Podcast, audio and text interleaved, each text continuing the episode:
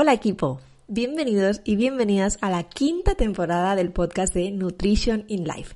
Me voy a presentar muy brevemente para todos aquellos que no me conozcáis. Mi nombre es Cecilia León y soy técnica superior en dietética especializada en deportes de resistencia, amante de la vida saludable y del deporte. Soy corredora desde muy pequeñita. Empecé con la extraescolar de atletismo en el cole desde los 8 años y acabé colgando los clavos al entrar a la universidad. Desde hace unos dos años estoy entrando poco a poco en el mundo del trail.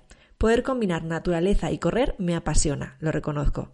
Además de todo esto, soy la creadora de Nutrition in Life y te animo a que visites mi página web www.nutritioninlife.com para saber un poquito más sobre mí y sobre todo sobre mi trabajo. Y si quieres saber un poco más sobre mi día a día, te animo a que me sigas en Instagram en la cuenta de Nutrition in Life y bienvenidos y bienvenidas a la quinta temporada del podcast de Nutrition in Life, donde cada 15 días os hablaré sobre temas de nutrición actuales y sobre la importancia de la nutrición en los deportes de resistencia. Esta temporada, como todas, viene con muchas novedades, con muchísima ilusión, así que no te hago esperar más y empezamos.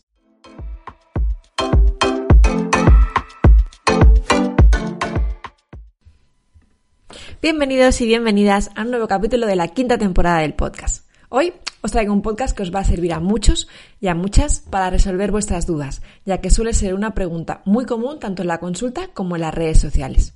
Y como habrás visto en el título de hoy, vamos a hablar de la bioimpedancia. Pero para entender bien todo, os voy a contar un poquito de contexto.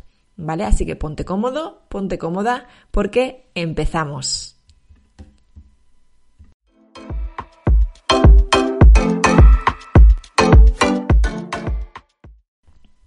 La bioimpedancia es una herramienta para valorar la composición corporal de las personas y en base a esto pautar una alimentación 100% adaptada a las necesidades y objetivos del sujeto. Es una máquina, una báscula, así que nos va a dar unos datos, pero no 100% exactos. Estos datos nos van a servir en consulta sobre todo para ver que vamos por el buen camino, normalmente reducción de la masa grasa y mantenimiento o aumento de la masa muscular. Por lo tanto, no nos podemos basar tan solo en estos datos, sino que lo más importante siempre va a ser las sensaciones de la persona y lo que se vea visualmente, ¿de acuerdo? Eh, actualmente también se le puede llamar análisis corporal completo. Así que si no suena la palabra bioimpedancia, no te preocupes, que el análisis corporal completo seguro que te suena más. Entonces, eh, hay diferentes herramientas para valorar la composición corporal de una persona, sea deportista o no. Podemos clasificarlas según la norma de trabajo o según la metodología de trabajo. Según la norma de trabajo encontramos los normativos descriptivos, los densiométricos o extrapolativos y los proporcionales o fraccionados. Y según la metodología de trabajo encontramos los directos, los indirectos y los doblemente indirectos. Si no has entendido nada hasta ahora, no te preocupes, que te lo cuento de manera muy sencilla. Según la norma de trabajo encontramos los normativos o descriptivos, que hacemos referencia al IMC, que es el índice de masa corporal. Es una medida que asocia el peso de una persona con su altura. Es decir, solo tiene en cuenta el peso y la altura de la persona. Se calcula dividiendo el peso de la persona entre su altura al cuadrado. El peso siempre en kilos y la altura en metros.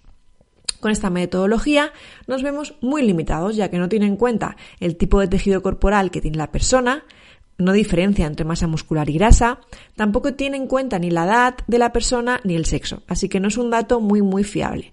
Pero aún así hemos de decir que la OMS, la Organización Mundial de la Salud, trabaja mucho con este dato para clasificar a las personas eh, según su peso. Se considera que una persona que tiene el índice de masa corporal por debajo de 18,5 tiene un peso insuficiente. Si la persona tiene el IMC entre 18,5 y 25 está en un peso saludable. Si lo tiene entre 25 y 29,9 sería una persona con un ligero sobrepeso y si está por encima del 30 pasaríamos a obesidad. Vale, después tenemos los densimétricos o extrapolativos, ¿vale? Que aquí estaría incluida la hidrodensiometría. Y por último están los proporcionales o fraccionados, que estaría incluido el modelo de cinco componentes. No os explico más detalladamente todos estos datos porque no son importantes, ¿de acuerdo? Solo para que os quedéis con la idea general. Seguimos. Según la metodología de trabajo, encontramos que se clasifican en los directos, que serían la disección de cadáveres, que, no creo que necesite más explicación, ya podemos ver que este no nos sirve a nosotros. Después tenemos los indirectos y dentro de los indirectos tenemos tres.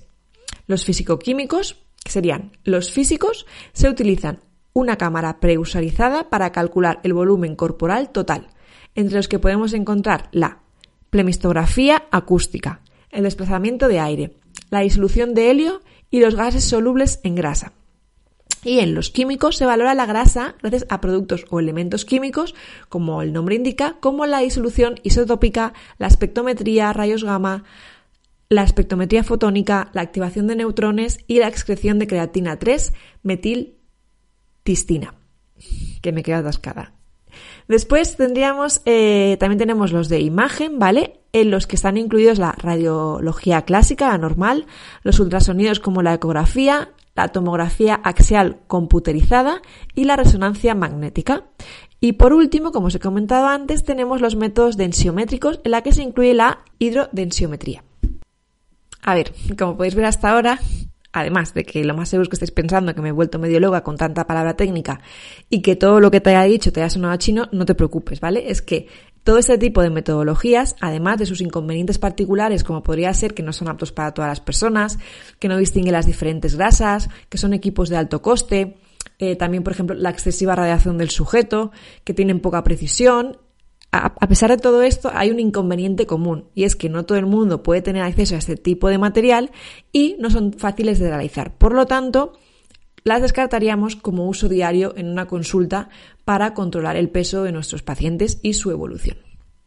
Pero por último, no os he nombrado, que es a lo que vamos hoy, tenemos los doblemente indirectos, ¿vale? En los que encontramos la conducta eléctrica corporal total, el método de infrarrojos, la antropometría y cineantropometría y la impedancia bioeléctrica, ¿vale? Estos cuatro puntos. Entonces, empezamos por el primero. La conducta eléctrica corporal total está basado en los cambios que tienen lugar en la conductibilidad eléctrica de un sujeto cuando se coloca en un campo electromagnético. La técnica depende de las diferencias en la conductividad eléctrica en las propiedades dialécticas del tejido graso y del no graso. El inconveniente de esta técnica es que la instalación sería, es desde un aparato muy costoso. Seguimos también con el método infrarrojos, ¿vale? El principio de este método consiste en la irradiación corporal de una bomba de rayos casi infrarrojos. El principal problema sería que es un método bastante inexacto, pero sobre todo que no es apto para obesos. Por lo tanto, si no nos sirve para personas con sobrepeso u obesidad, no tampoco nos serviría para consulta. Y nos quedan dos, que son las más utilizadas actualmente y las que yo utilizo en consulta. Una sería la antoprometría y cineantropometría, que es, vamos a ver, la palabra Antropometría deriva del griego antropos, de hombre humano, y metría, de medida. Estos términos hacen referencia a la medida del hombre. Y la cineantropometría es el término que surgió como la evolución de la antropometría. La palabra deriva de cine, que es movimiento, antropos, que es hombre o humano, y metría, que es medida. Por lo tanto, podemos decir que es una ciencia que estudia la relación de la forma anatómica de composición corporal humana con el movimiento del propio cuerpo.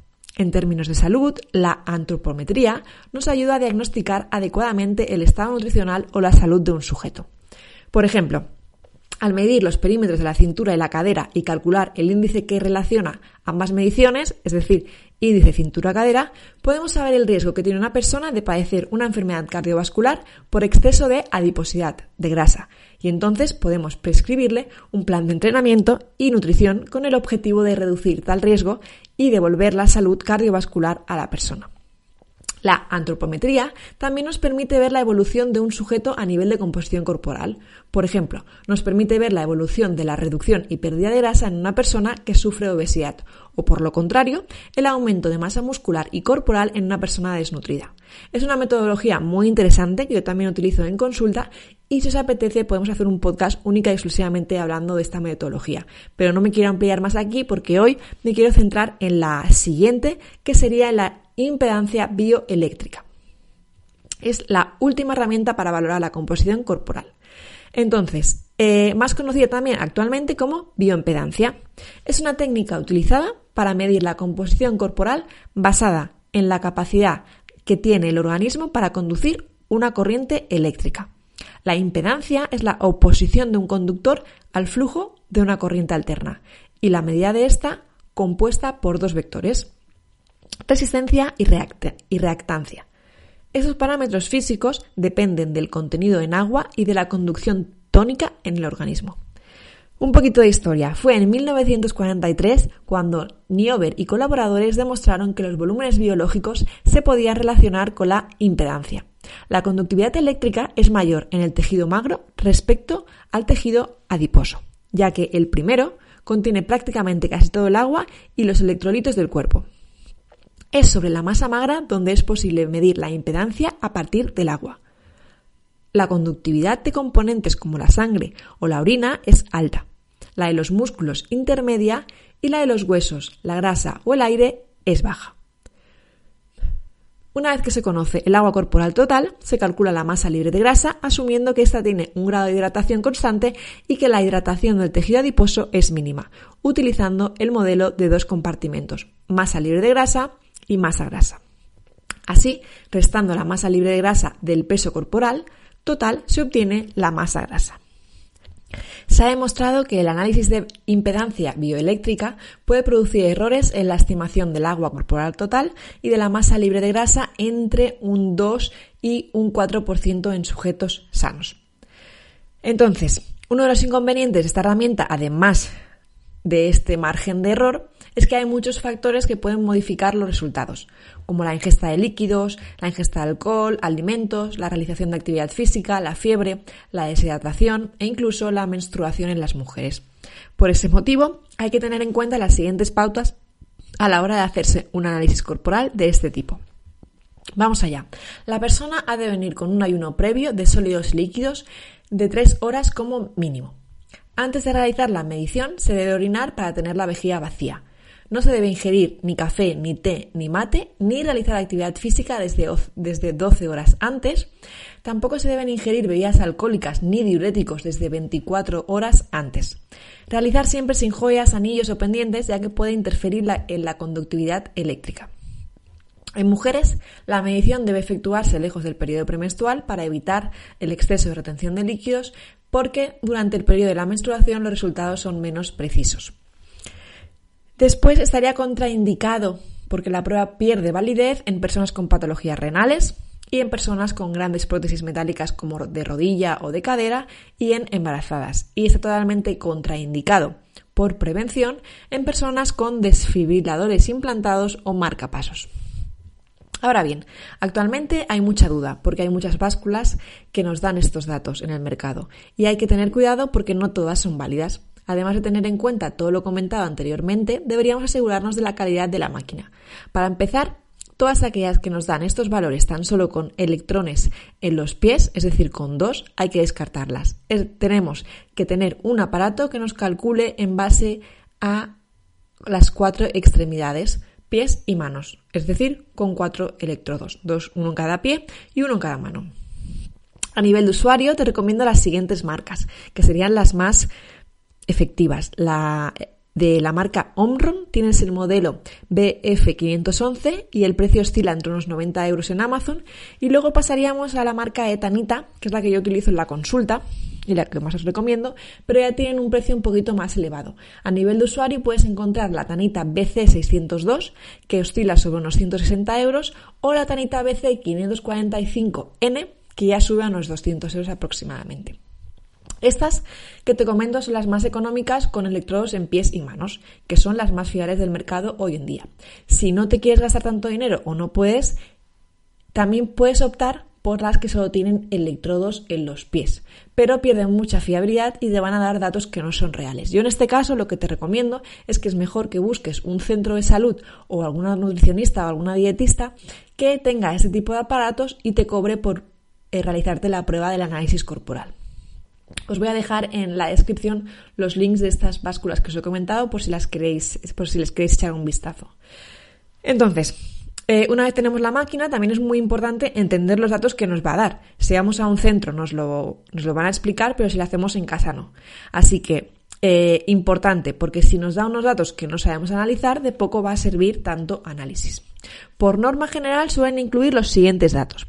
Índice de masa corporal, tanto por ciento de grasa corporal y kilos de grasa corporal, grasa visceral, tanto por ciento de grasa corporal segmentada en brazos, torso y piernas, kilos de masa muscular también segmentada en brazos, torso y piernas, tanto por ciento de agua corporal y kilos de agua, kilos de masa muscular, kilos de masa libre de grasa, edad metabólica, metabolismo basal, metabolismo total y masa ósea. Tranquilos, eh, son muchos datos, pero eh, ahora os voy a explicar de la manera más sencilla posible cada uno de ellos, ¿de acuerdo? Empezamos con el IMC, el índice de masa corporal, que lo expliqué al principio del, del podcast. Seguimos con el tanto por ciento de grasa corporal, que es la cantidad de grasa corporal que tiene la persona en relación al peso total. Este dato también nos lo va a dar en kilos totales. Lo saludable es que en mujeres eh, se debería estar por debajo del 30% de grasa total corporal y en los hombres por debajo del 20% de grasa corporal total. Después, la grasa visceral es la que se encuentra en la zona abdominal, rodeando los órganos vitales de la zona del tronco. Es la grasa más peligrosa porque es la que con el tiempo nos puede provocar patologías cardiovasculares, hipertensión, colesterol, incluso diabetes. Lo ideal es tenerlo entre 1 y 3 y si está por encima de 12 ya es un nivel bastante peligroso que habría que controlar. Después, el tanto por ciento de grasa y la masa muscular segmentada nos indica el tanto por ciento de grasa y los kilos de masa muscular que tenemos en el brazo derecho, en el brazo izquierdo, en toda la zona del torso y en cada pierna. Después seguimos con el tanto por ciento de agua corporal total, que es la cantidad de líquido que hay en el cuerpo de la persona. El agua desempeña un papel vital en muchos procesos corporales y se encuentra en todas las células, tejidos y órganos del cuerpo, de aquí su importancia el mantenimiento de un porcentaje adecuado de agua corporal total garantizará que el cuerpo funcione de manera eficiente y a la vez reducirá el riesgo de aparición de trastornos de salud asociados. Los niveles de agua del cuerpo fluctúan naturalmente a lo largo del día. De hecho, por ejemplo, el cuerpo tiende a deshidratarse después de una noche larga y se observan grandes diferencias en la distribución de fluidos entre el día y la noche. Como comentamos antes, ingerir grandes cantidades de comida, beber alcohol, menstruar, enfermarse, hacer ejercicio y bañarse pueden provocar variaciones en los niveles de hidratación. El tanto por ciento de agua corporal debe servir de guía, no como un dato importante a seguir. Los porcentajes de agua corporal saludable recomendados en los adultos es de entre 45 y 60% en mujeres y entre el 50 y el 65% en hombres. Seguimos con los kilos de masa muscular, que incluyen los músculos esqueléticos, los músculos lisos, que serían el corazón y el aparato digestivo, y el agua que estos contienen. A medida que aumenta la masa muscular, aumenta el consumo de energía y esto ayuda a reducir los niveles elevados de grasa corporal y como consecuencia a bajar peso. No hay un parámetro recomendado, pero lo que tenemos que hacer es evitar una pérdida de masa muscular durante el proceso de pérdida de grasa. Lo ideal sería incluso aumentar esa masa muscular. El dato de los kilos de masa magra hace referencia a todo lo que hay en nuestro cuerpo que no es grasa, es decir, músculos, huesos y órganos. Seguimos con un dato que hace mucho, que es muy que en consulta resulta muy curioso y les hace mucha gracia a todos los pacientes que pasan y sería la edad metabólica. La edad metabólica se calcula en base al metabolismo basal e indica la edad asociada a este tipo de metabolismo. Si la edad metabólica sale más alta de la edad real, significa que hay que mejorar el metabolismo basal aumentando siempre la actividad física para aumentar la creación de tejido muscular. Contra más aumento de masa muscular, la edad metabólica será más realista. El metabolismo basal es el nivel mínimo de energía que necesita el cuerpo para funcionar en reposo, incluyendo los órganos del sistema respiratorio, circulatorio, sistema nervioso, hígado, riñones y el resto de órganos. Es decir, son las calorías que tu cuerpo necesita para funcionar si estuvieses 24 horas tumbado en una cama, tan solo por el hecho de respirar. Aproximadamente un 70% de las calorías que se consumen diariamente son utilizadas por el metabolismo basal. Este se ve afectado en gran medida por la cantidad de músculos que se tengan. El aumento de masa muscular ayuda al metabolismo basal. Tenerlo elevado aumentará la cantidad de calorías utilizadas y ayudará a reducir la cantidad de grasa corporal. Por el contrario, tener un metabolismo bajo hará que resulte más difícil perder grasa corporal y peso en general. Una pregunta frecuente es cómo calcula la báscula el metabolismo basal. A ver, en el caso de que hablemos de la que yo tengo en consulta, que sería una tanita Ironman, el método es una ecuación básica estándar que utiliza el peso y la edad. Este método ha sido validado médicamente mediante la utilización de calorimetría indirecta. Seguimos con el metabolismo total, que es la suma de las calorías del metabolismo basal, el metabolismo de la actividad diaria, tanto el movimiento del día a día como la actividad física realizada, y de la termogénesis inducida por la dieta es decir, la energía utilizada en relación con la digestión, la absorción y demás actividades alimentarias. Se trata de un estimado de cuántas calorías debería de consumir en 24 horas la persona para mantener su peso actual. Y por último, la masa ósea, que nos indica la cantidad de huesos, nivel de minerales óseos, calcio y otros minerales en el cuerpo. Las investigaciones han demostrado que el ejercicio y el desarrollo del tejido muscular están relacionados con una mayor fortaleza y mejor salud ósea. En este caso, personas con problemas óseos como personas con osteoporosis, con una edad avanzada, durante el embarazo o en tratamiento hormonal, obtendrán un cálculo que no sería exacto de la masa ósea. Los parámetros eh, recomendados en mujeres que pesen menos de 50 kilos, lo ideal sería que estuviesen entre un 1,95 kilos. Si pesan entre 50 y 75 kilos pasaríamos a 2,4 kilos y con un peso superior a 75 kilos el valor ideal sería 2,95 kilos. En hombres que pesen menos de 65 kilos el valor saludable sería de 2,66 kilos. Aquellos que estén entre 65 y 95 kilos de peso sería 3,29 kilos y en hombres que pesen más de 95 kilos el valor saludable sería 3,69 kilos. Importante, la masa ósea estimada es un valor, como dice el propio nombre, estimado, estadísticamente en base a su correlación con la cantidad de masa libre de grasa, tejidos que no sean adiposos. Por lo tanto, este dato no ofrece un criterio directo sobre la dureza o fortaleza de los huesos ni de los riesgos de fracturas óseas. Es un dato que yo no utilizo en consulta porque eh, crea mucha confusión y creo que es totalmente innecesario. Las personas que puedan tener problemas a nivel óseo, lo mejor es que se dirijan a un especialista y no a nosotros. Y estos son todos los datos que nos pueden dar las básculas de bioimpedancia. Entonces, como conclusión final, quiero dejar dos puntos eh, muy importantes un poquito más marcados, ¿vale? Primer punto, el peso no es tan importante como la composición corporal, tanto a nivel de salud como a nivel deportivo.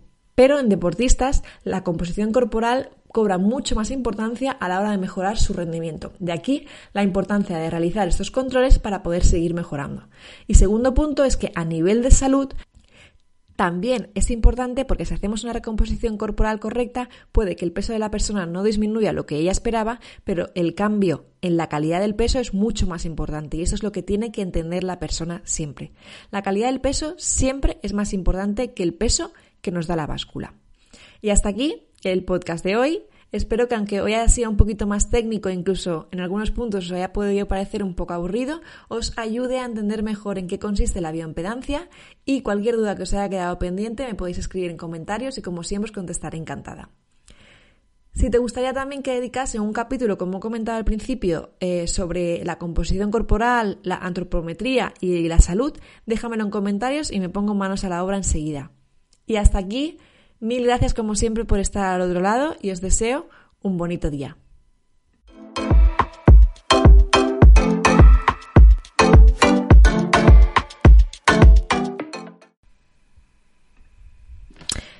Espero que te haya gustado el podcast de hoy. Mi contenido siempre es con el objetivo de ayudarte a mejorar tus hábitos y tu alimentación y espero poner mi granito de arena para que sea así.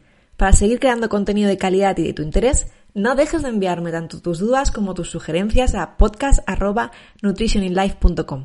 Muchísimas gracias por estar al otro lado temporada tras temporada y hacer de esto una pequeña gran familia.